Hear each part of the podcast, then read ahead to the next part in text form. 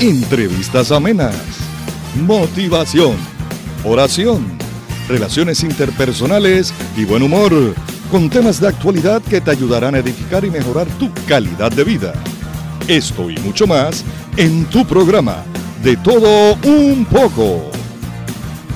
Paz y bien, amada familia de SB Radio Familia. Esto es SB Radio Familia, contemplando la familia en Cristo y llevando la familia a Cristo. Bendiciones para todos. Aunque estamos confinados, ¿verdad? En nuestros hogares, tenemos que darle gracias al Señor porque es mejor estar confinados en nuestros hogares que estar en, un hospital. Así que hay que ver las cosas desde un lado positivo. Hoy tenemos un programa muy, muy especial dentro de este confinamiento en el que estamos, pero estamos con la alegría del Señor porque el Señor resucitó y estamos en, celebrando el tiempo de Pascua y tenemos a Padre Willy con nosotros y a Michael. Hola, Padre. Feliz, sí, muchas felicidades a todos. Estamos en un tiempo que aunque no lo sintamos así, es un tiempo de alegría, de júbilo estamos salvados, estamos salvados. Y como decía la, carta de, San Pablo el día de la resurrección, el domingo de resurrección, decía, eh, somos de arriba, no somos de abajo. Así mismo Tenemos que aspirar a los bienes de arriba, no los de abajo, porque hemos muerto con Cristo y hemos resucitado eh, con Cristo a una vida nueva. Por lo tanto, aspiremos a los bienes de arriba, no a los de abajo. Y creo que eso le da toda la tonalización a, este programa y sobre todo al momento en que, en que estamos viviendo. Todos queremos eh, sobrevivir a este momento, eh, todos queremos... Eh, y lo vamos a, lo vamos a hacer. Y todos queremos no, contagiarnos, pero tenemos que entender que estamos tomando, por supuesto, las precauciones de vida, siguiendo las, las amonestaciones e instrucciones que nos dan, tenemos que saber que no somos de aquí y que en un momento dado u otro tenemos que partir. Porque nosotros no somos de abajo, somos de arriba. Y ya nosotros, ya morimos, ya nosotros morimos. O sea, nosotros estamos en otra dimensión. Y si bien todos tenemos un poquito de temor ante la muerte física, nosotros espiritualmente en nuestro bautismo morimos al hombre viejo y resucitamos al hombre nuevo. Y yo creo que eso nos tiene que dar otra, otra eh, eh, diría, visión a nuestra existencia humana. Por eso la frase que yo muchas veces digo y repito, el cristiano vive con los pies en la tierra y la mirada en el cielo. Amén. ¿Por qué? Porque nosotros ya no somos de aquí. Y hace rato que tú y yo, el día que nos bautizaron, nosotros morimos al hombre ese carnal. Ese día hubo una muerte, hubo una muerte ontológica, una muerte espiritual. Y nosotros resucitamos a una vida nueva. Por eso el cristiano, que es consciente de su vocación, busca, no puede estar mirando eh, el dinero, el estatus, eh, el apellido, el diploma, eh, la cuenta bancaria. En un momento como este, ¿de qué sirve eso? Mira ahora. Exactamente, porque lo que te están diciendo es, señores, señores, wake up, wake up, despierten, no es, no son de aquí, ustedes no pueden mirar algo aquí que primeramente es tan efímero y tan fugaz como esto, ¿no? Miren para arriba, porque lo de arriba es eterno. O sea, si pudiéramos ahora utilizar dos palabras, esto es temporero y aquello es eterno. Entonces, ya yo, por el hecho de que soy cristiano, ya yo pasé de lo temporal al eternal, a lo eterno. Y claro, estoy aquí. Y como hombre que estoy en, la faz de la tierra, pues sí, pero consciente de que todo esto se tiene que acabar. Porque yo tengo que en un momento dado eh, eh, acceder a la realidad que verdaderamente es mía. Yo soy un hombre eterno, ya yo pasé de la muerte a la vida. Por eso, eh, aleluya, Cristo ha resucitado y los que han muerto en una, en los que han compartido una muerte como la suya, también van a participar de una resurrección como la suya. Entonces, todas esas frases que uno escucha y que estamos, vamos a escuchar durante todo el tiempo de Pascua, eh, que a veces uno las oye, pero tienen una relevancia y una profundidad muy grande.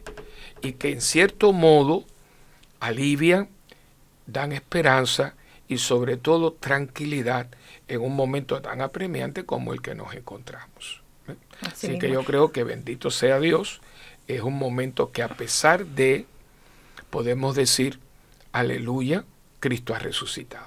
Amén. Y en esa, mismo, en esa misma tonalidad vamos a pedir al Padre que nos dirija para comenzar el programa con la oración del Espíritu Santo. Oración al Espíritu Santo. Oh Espíritu Santo, amor del Padre y del Hijo, inspírame siempre lo que debo pensar, lo que debo decir, cómo debo decirlo, lo que debo escribir, cómo debo actuar, lo que debo callar, lo que debo hacer para procurar tu gloria en bien de las almas y de mi propia santificación. Espíritu Santo, ilumina mi entendimiento y fortifica mi voluntad. Dame agudeza para entender, capacidad para retener, método y facultad para aprender, sutileza para interpretar, gracia y eficacia para hablar. Dame acierto para empezar, dirección al progresar y perfección al acabar. Amén. María, Madre del Buen Consejo, ruega por, nosotros, que así sea. Amén.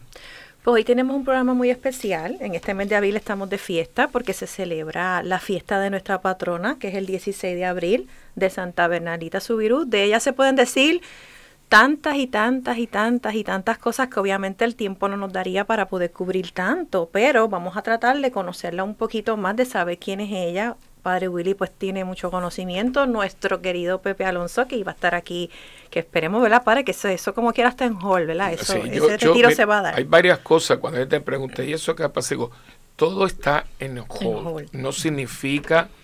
No está cancelado. no, está cancelado, y hay que hablar en... Nuestro idioma es un idioma muy rico, el castellano es un idioma muy rico y hay palabras para todo. Una cosa es cancelar y otra cosa es eh, suspender, posponer. Suspender y posponer. Está pospuesto hasta previo aviso. Pero va, eso va. Este, este retiro que teníamos con él, que eran las 10 palabras que todo el mundo está esperando, ese retiro, porque él me lo comunicó, eh, yo no, no, las, no las conozco, porque yo también estaba esperando. Digo, no, no me las digas, yo quiero estar con la comunidad cuando tú compartas esa información, porque todo esto pasó porque él, en vista a esta, a esta festividad, eh, se hizo un especial que yo me imagino que lo pasen ahora por WTN. Él estuvo en Lourdes dos semanas. Y claro, fue todo el equipo de WTN, una estación de televisión, la estación de cable más grande del mundo y con un prestigio porque una, hay una solidez doctrinal dentro de la estación que fundó Madre Angélica y por lo tanto fue recibido con, con, la debida, con el debido respeto que ya se ha ganado EWTN. Y entonces pues allí pudo entrevistar al, al, rector saliente y al rector actual, eh, a personas, eh, pudo acceder a los archivos, bueno, estuvo dos semanas y él me dijo, no me daba, no me daba el día completo. Él, no, dice, yo no hice turismo, estuve dos semanas, incluyendo el sábado y parte del domingo, eh, en todo. Y dice, porque cuando él me llamó, mira qué cosa más linda, eh, eh, claro, yo conozco a Pepe hace muchos años, y claro, él ha venido aquí y demás. Entonces me dijo, mira padre, tú que eres el párroco de Santa Bernardita, tienes algo que decirme y demás. Y le dije, mira Pepe, yo tengo muchas cosas que decirte, pero ya que tú vas, yo quiero que tú puedas experimentar esto por ti mismo. Y yo te voy a decir solamente esto. Bernardita es una santa por descubrir. Dice, ay, me encanta ese nombre. Se lo voy a poner y así le puso al programa, una Bernardita, una santa por descubrir. Y cuando él está hablándome de todo lo que, entrevistas y todo lo que, todo lo, los hallazgos que pudo eh, encontrar, me dijo, verdaderamente padre, te quedaste corto, Bernardita es una santa por descubrir. Y yo creo que lo que queremos hacer hoy es un poquito porque es como todo, inclusive para que tú veas que en el santoral pasa, porque este es un pasa desapercibido. Claro, es que este es un mundo imperfecto, ¿no? Y aún en el santoral católico hay santos de primera y santos de segunda. No Eso le iba a preguntar, como si tuvieran una clasificación. Sí, pero esa es una clasificación que hemos puesto, porque todos los santos son santos.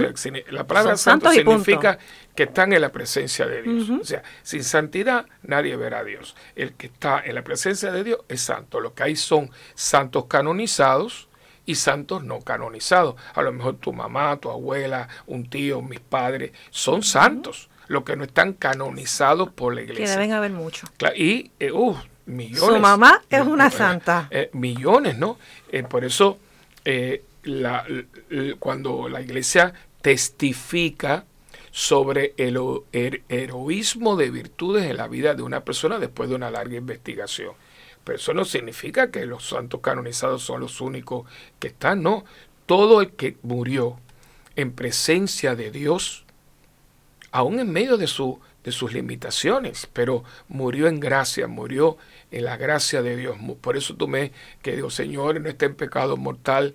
Por eso tú ves mi preocupación, y aquí hago un, un paréntesis, porque a veces la, gente, dice que usted siempre está con esa eh, machaca. con, esa, machaca, pero... Yo, veo que la gente no está acumulando, pero por favor, ¿cómo tú te vas a acostar en pecado mortal?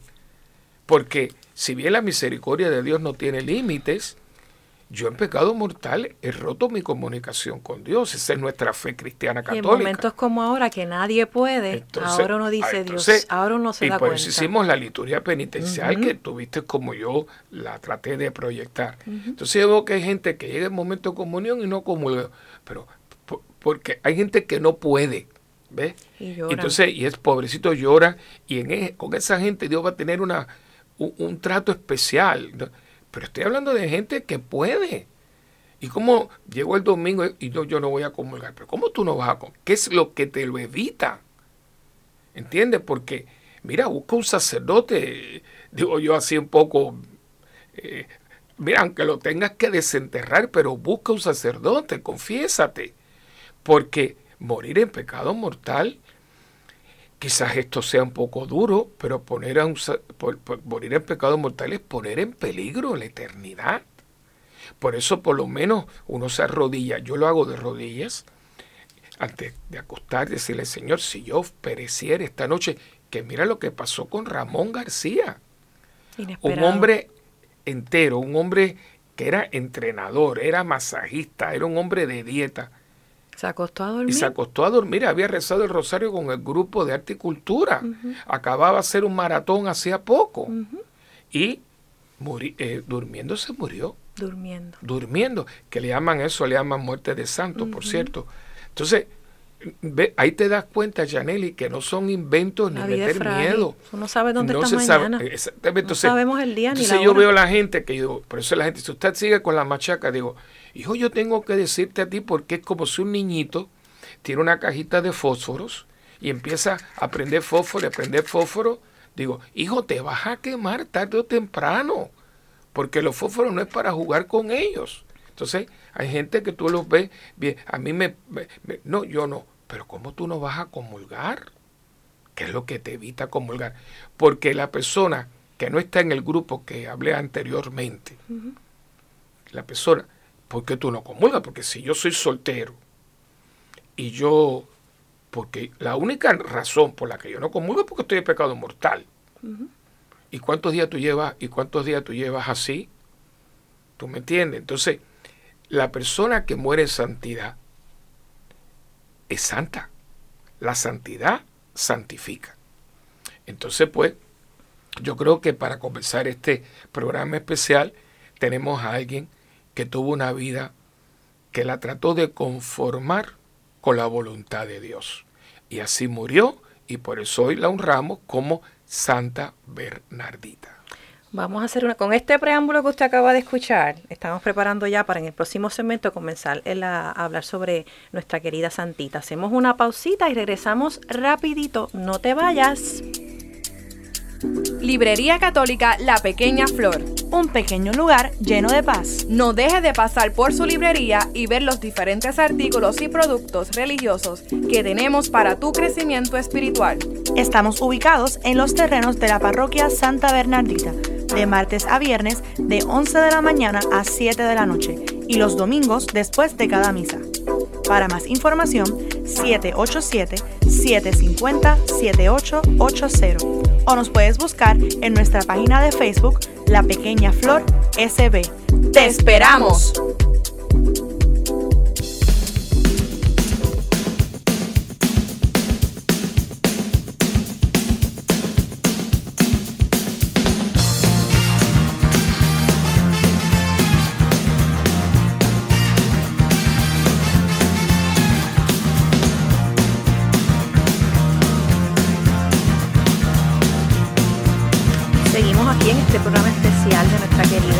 Patrona Santa Bernardita.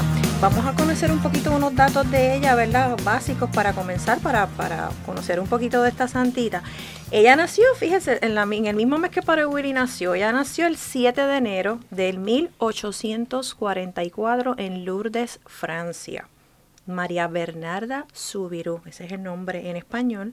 Eh, y falleció el 16 de abril de 1879 a la corta edad de 35 años bien, bien jovencita, ¿verdad, padre? En, Nevers, Francia. Fíjate, eh, tanto ella como Teresita, que las dos son francesas, ella, ella a los 35, ve, eh, Teresita a los 24. Mira para allá. 24 Más todavía. De hecho, eh, eh, Teresita entra al, al, Carmelo de Lisieux a los 15 años y nueve años después fallece en el Carmelo. Una vida bien corta. Una corta. Pero, y lo que nos dejó fue, bueno, la famosa autobiografía. Y en el caso de Teresita es doctora de la iglesia. Que cuando venga a su fiesta ya podremos, si Dios nos da la vida, hablar mucho de ella. Pero en el Todo caso. Todo lo que nos dejó en 24 años, que si hubiera vivido más, imagínate. Pero, pero eso para que tú veas que no es la no es la duración del tiempo, sino la intensidad con que se vive, ¿no? Entonces eh, ella está también 35 añitos, eso no es nada. Eh, y toda la vida la pasó en el convento de Never. Eh, Never está como a una hora y media de Lourdes. Okay. Es una ciudad bastante grande. Lourdes no es una ciudad grande. Lourdes ¿Usted ha ido ya varias? ¿Cuántas veces usted ha ido ya? Como, he estado en Lourdes como yo creo que 11, 12 veces, algo así, más o menos. Eh, eh, y estar en Lourdes, después hablaremos de ello, pero nada más puedo decirte que comúnmente se, se habla de Lourdes como la antesala del cielo. Y cuando uno está allí, verdaderamente, ya hablaremos de eso después, pero, eh, pero ella después que termina las apariciones, Bernadette interpelada por su párroco. Ella con su párroco, de eso un poquito también más tarde, la relación que ella tuvo con su párroco. Una, porque Bernardita eh, vive en una parte de Francia, muy cerca a España, de hecho de la parte de Vascongada, vive muy cerca. Eh, por eso cuando uno va, muchas veces uno va a Barcelona y de ahí sigue cogiendo los Pirineos y llega a, a Lourdes. Eh, y es una, podríamos decir que, mira, es un, como un pueblo de la isla. Por ejemplo, podríamos decir, hay Bonito, San Sebastián, que son pueblos, sí grandecitos, pero son pequeños, ¿entiendes? Más bien pequeños. Más o menos es así Lourdes. Eh, eh, tiene un río que pasa muy grande por al lado, que de eso es la aparición. Ella en un momento dado, cuando le manda a tomar agua, ella cree que es en el río, un río muy caudaloso. Eh, es muy húmeda, una ciudad muy húmeda. Eso explica también todos sus problemas con los bronquios, con el asma y demás. Y, y, una vez que, ella eh, termina las apariciones, ella nunca pensaba de sí misma más. Ella era una muchacha muy humilde, era campesina. Y esa región no habla francés. Ella no hablaba francés ella es una parte que esa, de, la occitano, es la parte de Francia occitano. De hecho, el, lo que ella hablaba era occitano, ella no hablaba francés. ¿Occitano es un idioma? Es, un, es como un dialecto. Como un dialecto. Como un dialecto, un dialecto en Francia. Ella no hablaba francés como tal. Entonces ella, bueno, ya terminaron las apariciones y su párroco le pide, que no le pide tanto, sino que la confronta, le dice, ¿y qué tú vas a hacer ahora? ¿no? Entonces ella eh, va teniendo un discernimiento ayudado por él y ella pues se accede a entrar en la orden religiosa, que las hermanas de la caridad de, la caridad de Nevers. es una, Nevers es una, ciudad mucho más grande, ahí está el convento, y allí fíjate... Que queda cerca de Lourdes, ¿verdad? Más o menos. Como una hora y media, una hora y media en coche. ¿eh? Eh, ella va para allá y nunca va a volver a Lourdes. Ella no vuelve nunca más a Lourdes. Ella entra y muere en el convento. O sea, eh, que ahí donde está, y sería algo muy importante en este programa especial, de destacar la heroicidad de su vida. Mucha gente cree que acá, a, Bernardita la canoniza la iglesia por las apariciones. y no, no es así. No es así. Yo no creo, quizás me pueda equivocar, pero no creo que los que han sido videntes hayan sido eh, canonizados por su eh, vivencia en la aparición. Eh, para una persona ser canonizada es su vida. De hecho, el documento oficial por la, por la heroicidad de las virtudes, cómo vivió heroicamente las virtudes evangélicas dentro de su realidad dentro de su realidad. Y eso lo vemos en varios videntes, por ejemplo Juan Diego, con Guadalupe, eh, Francisco y Jacinta en Fátima, y lo vemos también ahora con Bernardita. ¿no? Eh, ¿Cómo ella vivió? De eso, eso podemos hablar quizás en el próximo segmento, cuando entremos ya en las apariciones. Pero entonces, inclusive ella, por su salud, estaba bastante atrasada en lo que era... Mm, academia, o sea, académicamente ella... Era un nivel bien, bien bajo. Bien, bien bajo. ¿No sabía leer? Eh, claro, porque, pero mucha gente ha puesto a Bernardita como tonta, no, nada de eso. Era, de hecho, te diría a ti que eh, nos ha dejado escritos, nos ha dejado pintura, pintaba muy bonito. De hecho, ella hay purificadores, hay corporales, que son los paños que se usan en el altar, que están pintados por ellas por ella. Eh, bellísimo, tenía un, don muy grande y frases muy penetrantes, frases muy penetrantes. Por ejemplo, esa de que nunca amaremos demasiado, eh, es impactante, ¿no? Entonces, eh, e, es esta mucha... Ella se crió en un ambiente de miseria, de mucha pobreza. No, claro, porque fíjate...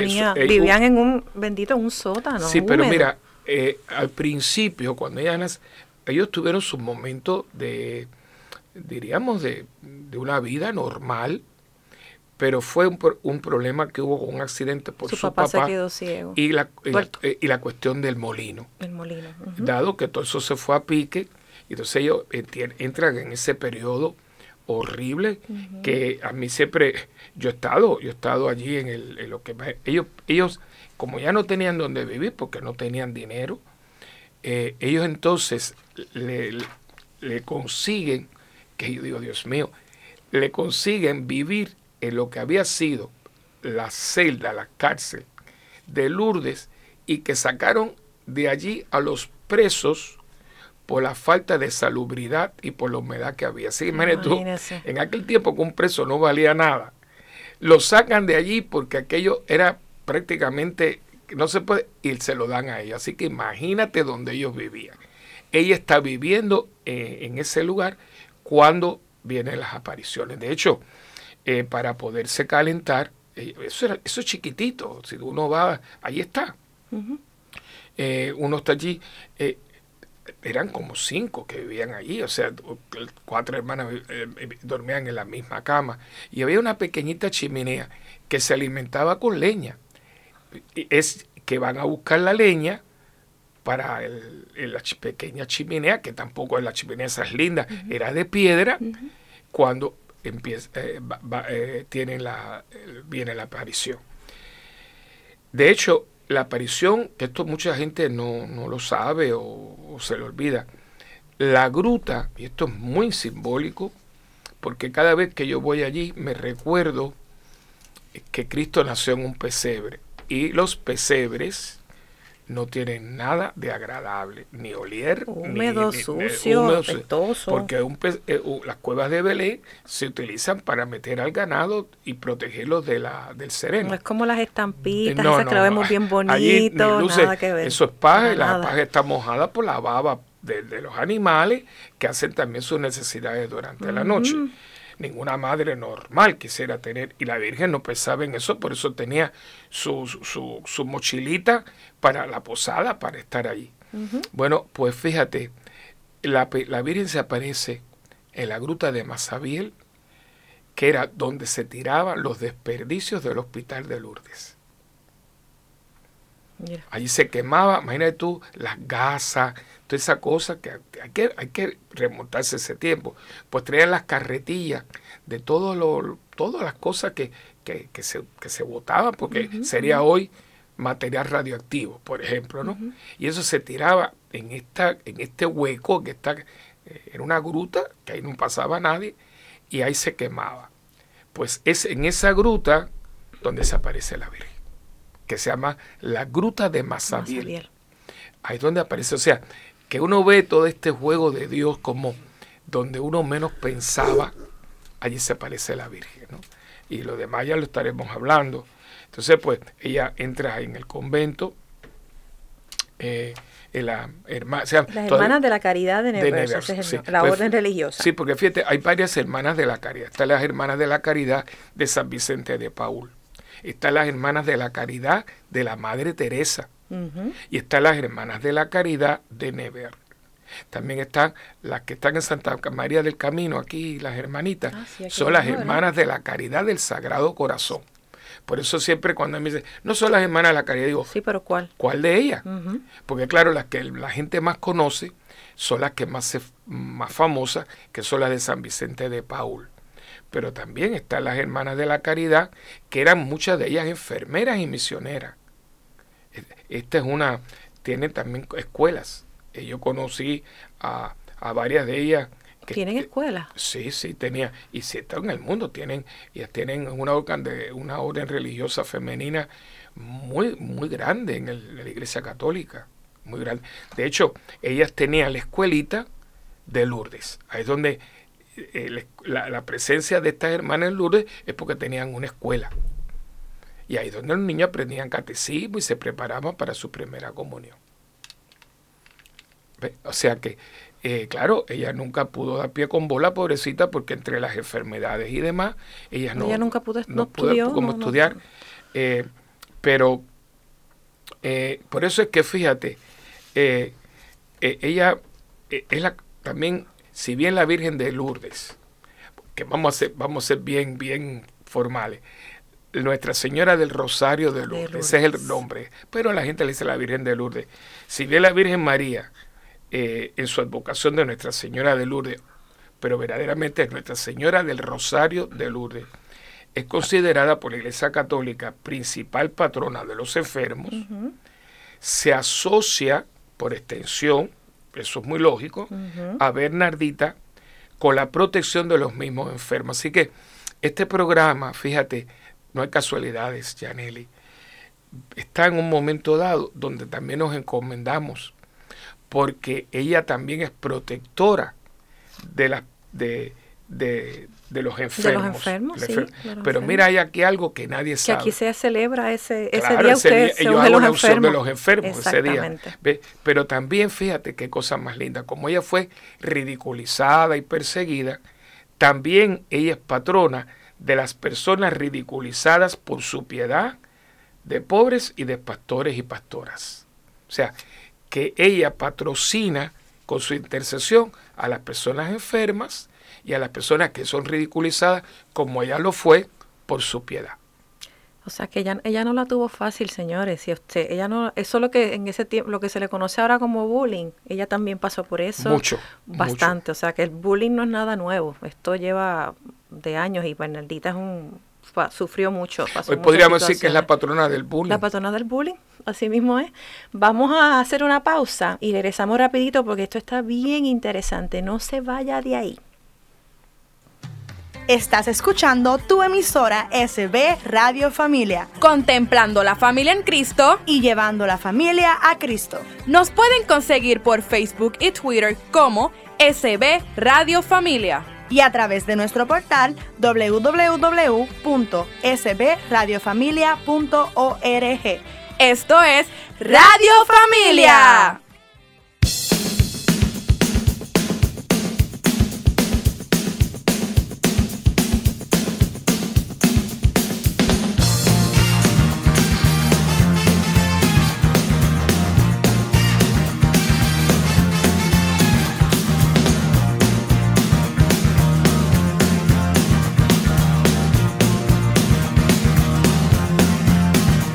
Aquí en este programa especial sobre nuestra patroncita Santa Bernardita. Hermano y hermana que nos escucha, mire, hágase promotor de nuestra estación. Nosotros estamos eh, en la aplicación de iPhone. Todos los que tienen iPhone ya la pueden bajar. En la de Google Play también, que es para los que tienen Android. Y también nos pueden escuchar a través de Spotify, de SoundCloud. Eh, puede bajar los programas. Si este, por ejemplo, este programa a usted le gustó y se lo quiere enviar a una persona que usted conoce, usted le puede dar share y hacerse promotor de la estación. Y también nos puede ayudar con el donativo de su oración. Obviamente eso es bien importante, su oración para nosotros seguir trabajando para el Señor en esta estación. Y su donativo monetario también va a la página de www.sbradiofamilia.org y ahí va a encontrar un botoncito de PayPal donde usted puede contribuir con su donativo para seguir trabajando en esta estación porque esta estación es de ustedes y para ustedes. Así que queremos que nos sigan apoyando para nosotros poder seguir haciendo programación edificante, programación variada. Aquí tenemos para, para jóvenes, para niños. Tenemos el programa que está Michael con Adrián porque somos católicos, soy mujer, hombres de valor cenando en familia. O sea que hay una gama de variedad para toda la familia. Por eso es que se llama Radio Familia. Así que contamos con ustedes para que nos sigan apoyando aquí en la estación. Michael, que está aquí con nosotros, eh, descubrió un dato que nadie conocía, algo bien curioso. Michael, ¿de qué es lo que descubriste? Bueno, bueno, a todos. Sí, este estaba buscando así ver la información sobre todo lo relacionado a lo que es Lourdes, Santa Bernardita, ¿no? Y, eh, y, nos tropezamos aquí con un dato bien curioso. Y es este, ustedes están familiarizados con los chocolates Rocher Ferrero, ¿verdad? Ay, sí, tan ricos Ellos son, lo que son la, la bolita eh, que está envuelta en en el papel de aluminio con los doraditos. Sí, la tentación de los diabéticos. Tan rico. Como dice el padre, después te mete la pastilla. Sí, pues este, fíjese, ese chocolate eh, está inspirado en la gruta que estaba mencionando padre ahora mismo. Esa gruta, si se fija, el chocolate es como, este, no es, no es una bolita lisa, es como que montañosa, tiene un poquito. Parece piedra, parece, piedra. Y está, este, según la información aquí, este Ferrer Rochero era bien devoto, ¿verdad? De la señora del Lourdes. Y cuando él, él introduce este esta exquisitez en el que no es tanto tampoco, yo creía que era más antiguo, pero fue en el 82 que él este, ¿De verdad? Sí, en el 1982. Yo pensaba que llevaba más tiempo. Sí, él, por lo menos es, dentro de la, imagino la gama de, de chocolate que hace, pues Ese específicamente. este específicamente lo introdujo en 1982 es con la nuez, ¿verdad? Dentro de esa capa de chocolate que se derrite en la boca. Ay, tan rico. Y este, este señor, pues, era bien, bien devoto de la Virgen de la, no, de la, de Lourdes, de Lourdes. Y basado en eso, él eh, crea este chocolate. Y entonces, es bien interesante porque, mira, él, él vivió hasta los 89 años de edad él murió en el 2015. Eso fue en los otros días. Cinco años. ¿Y sabe qué día murió? El día de San Valentín. El 14 de febrero. El 14 de febrero. Mira para allá. Y, ese es el día que regalamos sí, chocolate. chocolate. Y según la, ¿verdad? la información, este, él tiene, y hasta el día de él llevaba a sus empleados a, peregrinaciones a Lourdes, le pagaba ah. todo. Eh, aparece que en sus fábricas hay una, una imagen de la Virgen de Lourdes en todas ellas para recordarse de dónde es que este señor, ¿verdad? Su compañía, una compañía valorada en, bueno, creo que son eh, millones de dólares en un año. Bueno, en el año 2016 dicen que tuvieron ganancia de 10 billones de dólares. O sea, a nivel mundial. Imagínate. el señor, pues, ¿verdad? Que Ahí tú puedes ver lo que la cómo él llevó eso a su trabajo, porque no tenía por qué hacerlo, a pagarle a sus empleados la peregrinación, tener a la, a la imagen, para que usted vea, ¿ve? el impacto. Y tengo entendido que él decía que el éxito de su compañía eh, era debido a la Virgen de Lourdes. De hecho, no solamente el chocolate, porque como decía Michael hace un momento, todos los chocolates son lisitos, son muy bonitos, Exacto. tienen esto, pero esto es como un pedacito de roca, de, claro, después que uno se lo come es exquisito, pero no está hecho... eh, No es el típico chocolate normal. no, no, no, no es el chocolate eh, eh, confitura. Es un chocolate que parece como cogieron el chocolate, la mezcla y la pusieron así. Pero también el papel. El papel es un papel arrugado.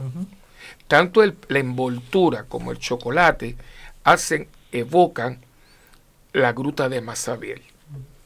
Eh, Es que era la intención, ¿no? O sea, para que uno vea, eh, y él muere el 14 de febrero, cuando estamos, el 11 se celebra la Virgen de Lourdes. O sea, que la Virgen no se queda con nada. la Virgen no se queda con nada y, e- y es muy lindo.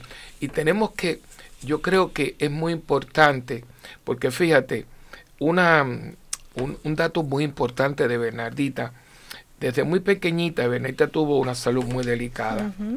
Y la, y la causa era la desnutrición y el lamentable y pobre estado de la casa, eh, monoambiente donde residía.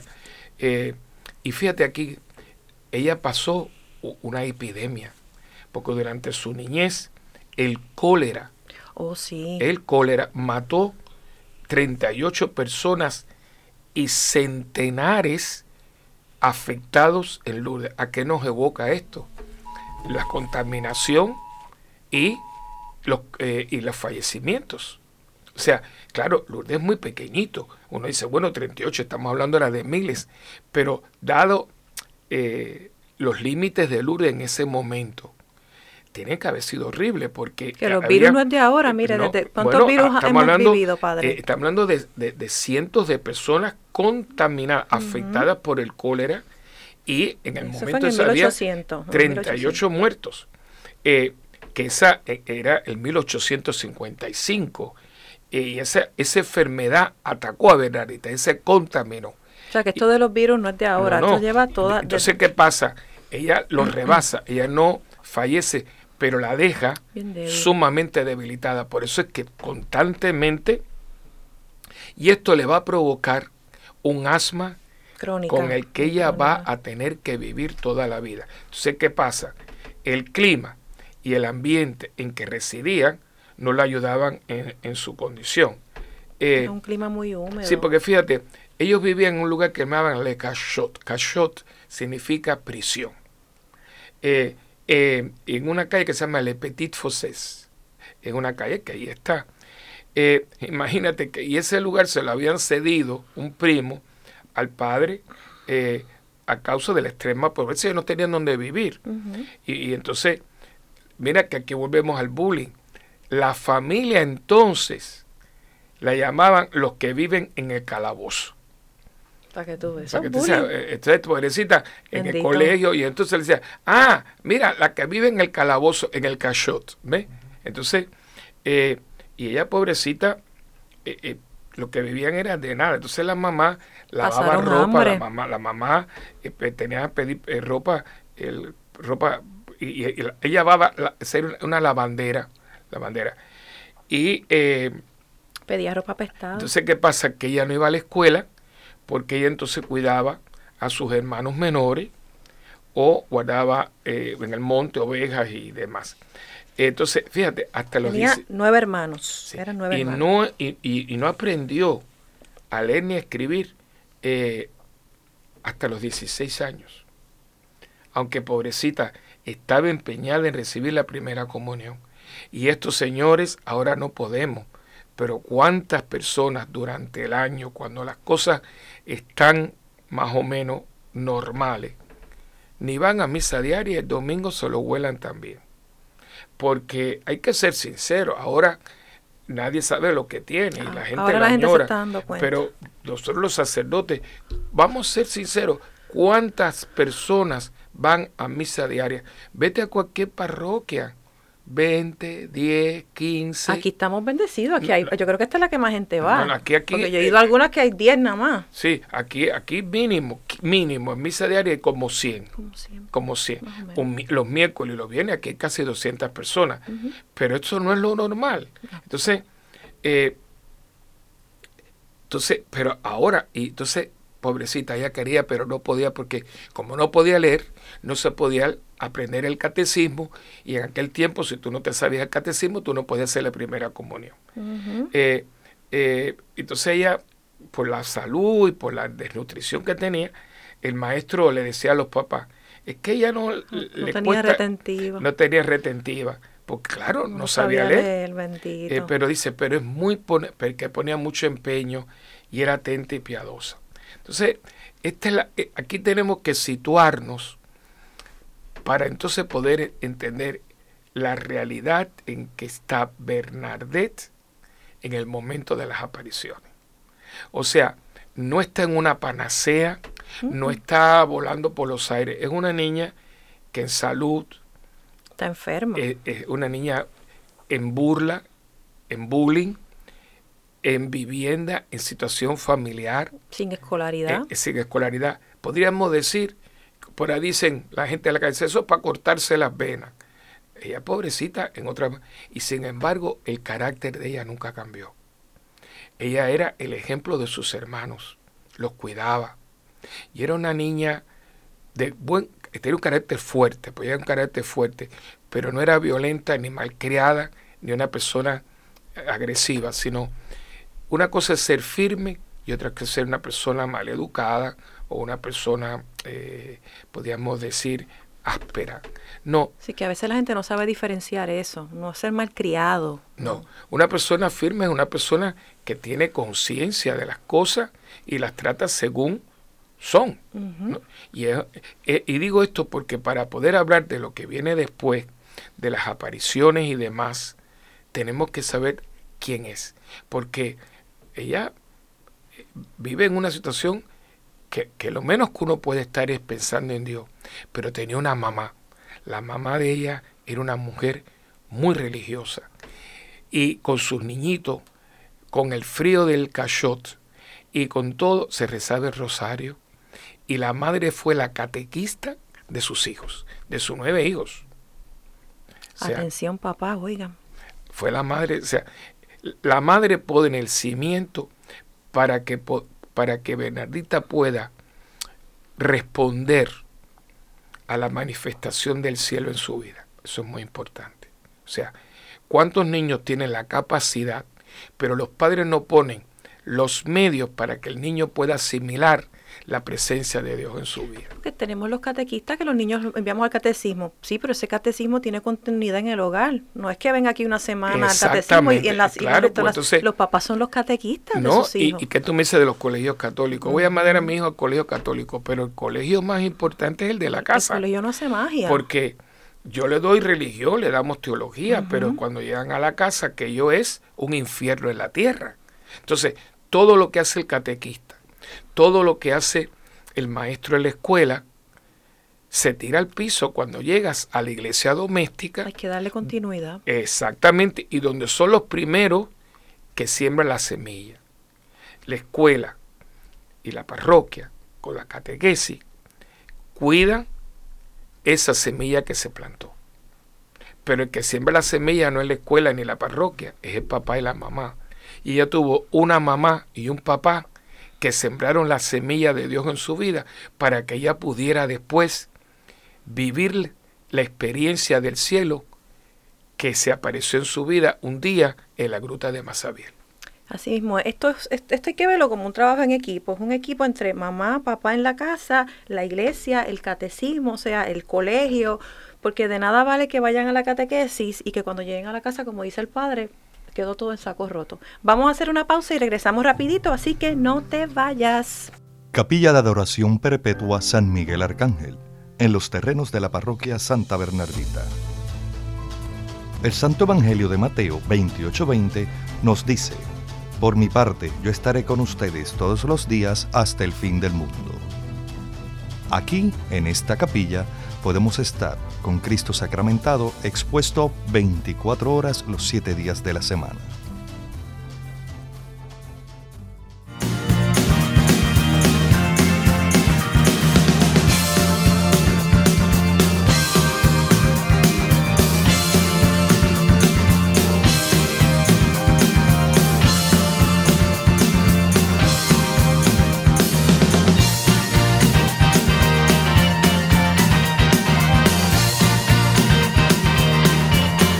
Estamos aquí en nuestro último, en nuestro último segmento de este programa especial.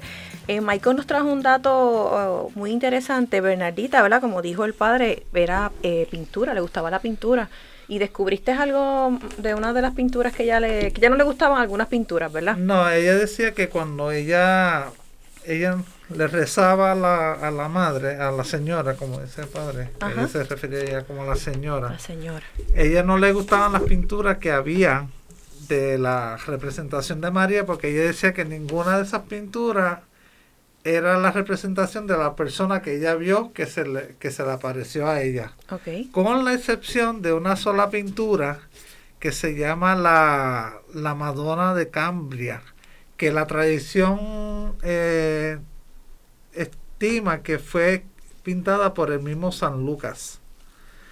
Este, ella decía que era la, la imagen más exacta de lo que fue que se le apareció a ella en ese momento en la ¿Cómo es que se llamaba?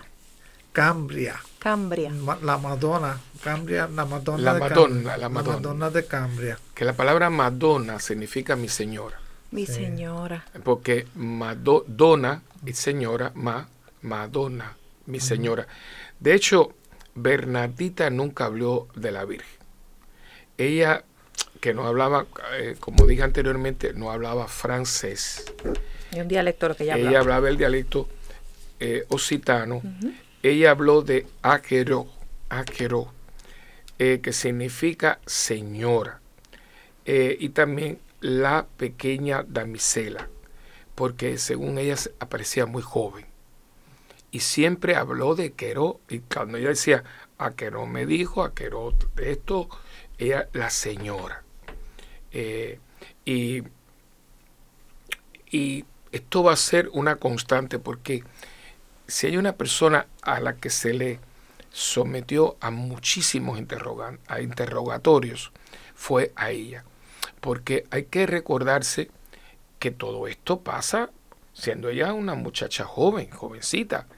Y esto corrió como pólvora por todo el mundo, especialmente después que ella, por mandato de la señora, descubre el manantial, eh, que fue el 25 de febrero, que fue una de las apariciones más eh, polémicas, porque fue una aparición que eh, se, se presenció ante 350 personas. Eh, y, y según testificó Bernardita, ¿no? Bernadette, luego de rezar el rosario, la señora le pidió que bebiera del agua del manantial y que comiera de las plantas silvestres que crecían allí. Ella interpretó, pobrecita, que debía de ir al, a tomar agua Al al río río. Gav, Gav, que se escribe en español Gave. y, y allí se dirigió, ahí está el río todavía. Pero la señora le señaló con el dedo que escarbara en el suelo. Bernardita cavó, cavó en el suelo con las manos desnudas y ensució su rostro buscando beber donde solo había fango. Y esto lo intentó tres veces, que inclusive la gente comenzó a hacer como si fuera un cerdito. Entonces, eh, pero en el cuarto intento, las gotitas estaban más claras, pues empezó a salir como un poquito de agua, como un poquito de, de gotita, y, y más clara, entonces ella las bebió. Eh, y también comió algunos trozos, y ahí es donde empiezan a burlarse, es, "Ah, ah", como si fuera un, un cerdo. Bendito sí. Eh, cuando finalmente tornó hacia la muchedumbre que lo observaba, pobrecita, su cara estaba manchada con fango y, y no había prueba que se hubiera revelado manantial alguno. Esto, esto causó muchizo- mucho escepticismo y fue visto como locura por muchos de los presentes. Hubo que sacarla de allí eh, porque empujones le gritaban, tú eres un fraude, eres, loca". eres una fraudalenta y estás loca. Entonces sus parientes, pobrecitos desconcertados, limpiaban la cara de ella y, y pañuelo. Pero poquito después eh, brotó un manantial de agua que comenzó a fluir del hoyo fangoso cavado por Bernadita. Y entonces, pues, ahí entonces que empieza la cosa. Y el primer milagro es de un niñito que estaba, el, el primer milagro que está probado, que era un niño que tenía eh, fiebre eh, reumatoide y ya lo habían desahuciado. El médico de Lourdes lo había desahuciado. Y entonces ya le dijeron a la mamá y al papá, era un bebito, un bebito, mira, eh, ya, ya el manantial estaba fluyendo. Entonces ya había, mm, habían hecho como ya un pocito, etcétera, el mismo pozo que está allí todavía. Y entonces, pues, eh, la mamá, que la gente creía que se había vuelto loca, pues cuando le dijo, mira, ya, ya estaba el sacerdote para darle los últimos eh, auxilios de la iglesia. Y entonces, pues ella coge el niño, adelante de todo el mundo, coge el niño y sale corriendo. Claro, esa agua es sumamente fría porque lo que nos hemos bañado en las piscinas, que es una experiencia increíble, el agua es helada. el agua es helada. Y algo muy... Yo te lo digo, pues yo, hablo de mi testimonio. Uno, te, te, te, te quitan la ropa, siempre los hombres con hombres, mujeres con mujeres, y esa gente que te recibe, esto es un paréntesis, te mandan a quitar la ropa, pero es increíble porque cuando tú entras, ellos están rezando. Esta gente está rezando y te ponen una como una toalla que, pero te hacen como una especie de nudo. Tú tienes una toalla que te viene desde el pecho hasta abajo. Entonces, entonces ahora quítese su ropa interior. Entonces, son como bañeras de cemento, ¿no? Que son como cinco. O sea, el agua viene y va pasando de una bañera a la otra, de una, o sea, está corriendo. Entonces, el agua tuya va a ser mi agua, porque si tú eres la primera, que sí, y si la persona no quiere, yo quiero, no puede, tienes que tener fe. Eso es parte de todo esto. Por ahí dice, ah, no, pero yo no quiero porque el agua que tú usaste está, la estoy usando yo. Claro, es un agua que está corriendo constantemente, ¿no? O sea que hay gente para todo. Pero si usted no ¿cuál, ¿cuál te tocó? La que te tocó. La que te toque. Entonces, si la gente se pone con tonterías, entonces, si usted no quiere, entonces no, no tiene fe. Nunca ha pasado nada, al contrario. Y, entonces ellos te, meten en, la bañadera, tú te sientes porque tampoco es una... Entonces te dice, haga una oración espontánea suya. Entonces ellos entonces, te echan para atrás y el agua es eh, bueno, congelada. Pero cuando tú sales, tú sales seco. Wow. Eso me pasó a mí. y conmigo estaba Juan Friedman, que es judío. Y te, no hace falta toalla para secarse. Tú sales seco. Eso, eso me pasó a mí, que Juan Maneta, Juan es judío. Exacto. Pero un hombre muy abierto, un hombre eh, que es un hombre muy respetuoso, y él se echó a llorar. Fue una cosa impresionante. Entonces, la señora esta coge el niño, imagínate con una fiebre reumatoide, y lo metió, y cuando lo saca, el niño, y el niño se curó. Y eso está en los anales, fue el primer milagro de, de Lourdes, igual que el Señor que tenía, no veía de un ojo y también se curó. verdaderamente, eh, milagros certificados, eh, quizás yo pueda buscar, creo que no hay más de 22 en todos estos años. Son bien pocos. Son, pocos. certificados. certificados. No quiere decir que no hayan pasado. Y esto es un grupo de médicos que muchos de ellos son ateos. Mm. Precisamente para que digan, ah, como son católicos, no, certificado. Ahora bien, y esto podremos hablarlo después en la otra, en la otra serie. Eh, Lourdes es un lugar de curación y sanación. Pero si bien se habla de curación y sanación eh, física, son miles y miles de curaciones y sanaciones espirituales. Que esa es más importante. Eh, porque aunque yo me cure de algo, yo de algo me tengo que morir. Claro. Ahora, Dios me libre de morir con el alma enferma. Que eso es lo que mucha gente, rece, rece. Bueno, sí, yo voy a rezar, pero ¿cómo está tu alma? Y aquí mismo yo lo he visto en la parroquia, que ha habido muchas curaciones, curaciones. Podemos decir nombre y apellido de cáncer de esto, de, pero mucha gente vino buscando eso. ¿Y después? Lo tuvo y no los viste más. No han venido ni, a dar las gracias. A mí me duele mucho porque si yo verdaderamente tuve una verdadera curación, yo tuve una sanación de todo aquello que no me lleva a reconocer la presencia de Dios en mi vida. Por eso yo digo, mira, se curó y se sanó. Y lo vemos en el Evangelio. Los leprosos se curaron, pero solo uno se sanó. Exacto. Porque el te curaste. Solamente viró Entonces, uno. ve- vete, tu fe te ha sanado. O sea, fíjate, se curó. Y entonces viene y su fe lo sanó. O sea, por eso se hace esta diferencia, curación y sanación. En Lourdes hay muchas sanaciones y también muchas curaciones. Y de hecho, cualquier bacteria que cae en el agua de Lourdes muere inmediatamente. El agua es pura, pura, pura. No hay ninguna bacteria que pueda caer en el agua y pueda sobrevivir. Wow. Eh, eh, son cosas que, bueno, te digo, además de, de que tú estás allí en cualquier momento en Lourdes hay 3.000, 4.000 personas y tú no sientes una, tú sientes el que es la oración de las miles de personas. Y después que constantemente están por los em, autoparlantes, se necesitan 10 ayudantes para de español, de inglés, de alemán, de francés, y son gente que le ponen un chaleco, y yo no conozco a nadie, pero yo llevo esta camilla, yo llevo aquel tullido, yo llevo aquella silla de ruedas, y todo es voluntario, son voluntarios. Ahí donde tú ves la catolicidad de la iglesia, la universalidad, universalidad de la fe. Por eso es que se dice que Lourdes es la antesala del cielo. El Lourdes no fue que su que Alina se, se, se curó de que te ¿se acuerda que ella, ella- fue en Lourdes que ella fue, dejó de fue- fumar? fue- fue en Lourdes. Porque Alina, fu- Alina, que es la hermana de padre Willy, pues eh, fumaba mucho.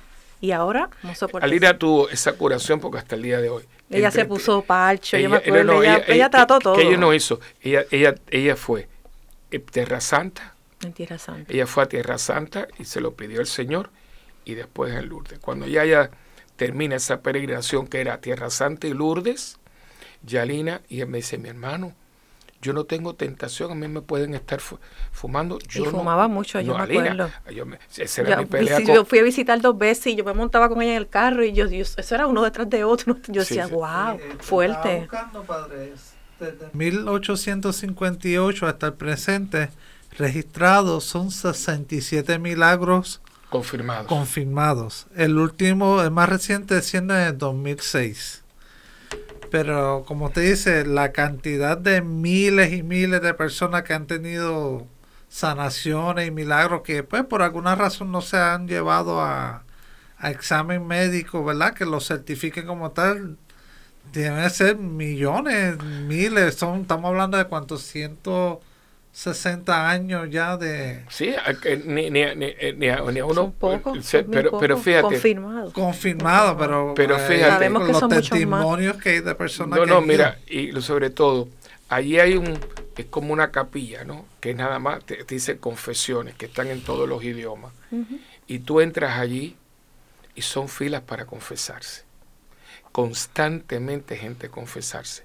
Y aquí le digo, qué lástima que la gente no eh, valorice el poder curativo y, sanas, y, sana, y sanador del sacramento de la No hay que ir a. Lourdes para sanarse. No, no, no. Lo que pasa que todo esto nos lleva a nosotros a entender el poder de Dios que se manifiesta en una vida tan frágil, tan pobre, tan sencilla como es la vida de Bernardita, porque en los pobres de este mundo es que se manifiesta la sabiduría y el poder de Dios. Una vez más, una vez más.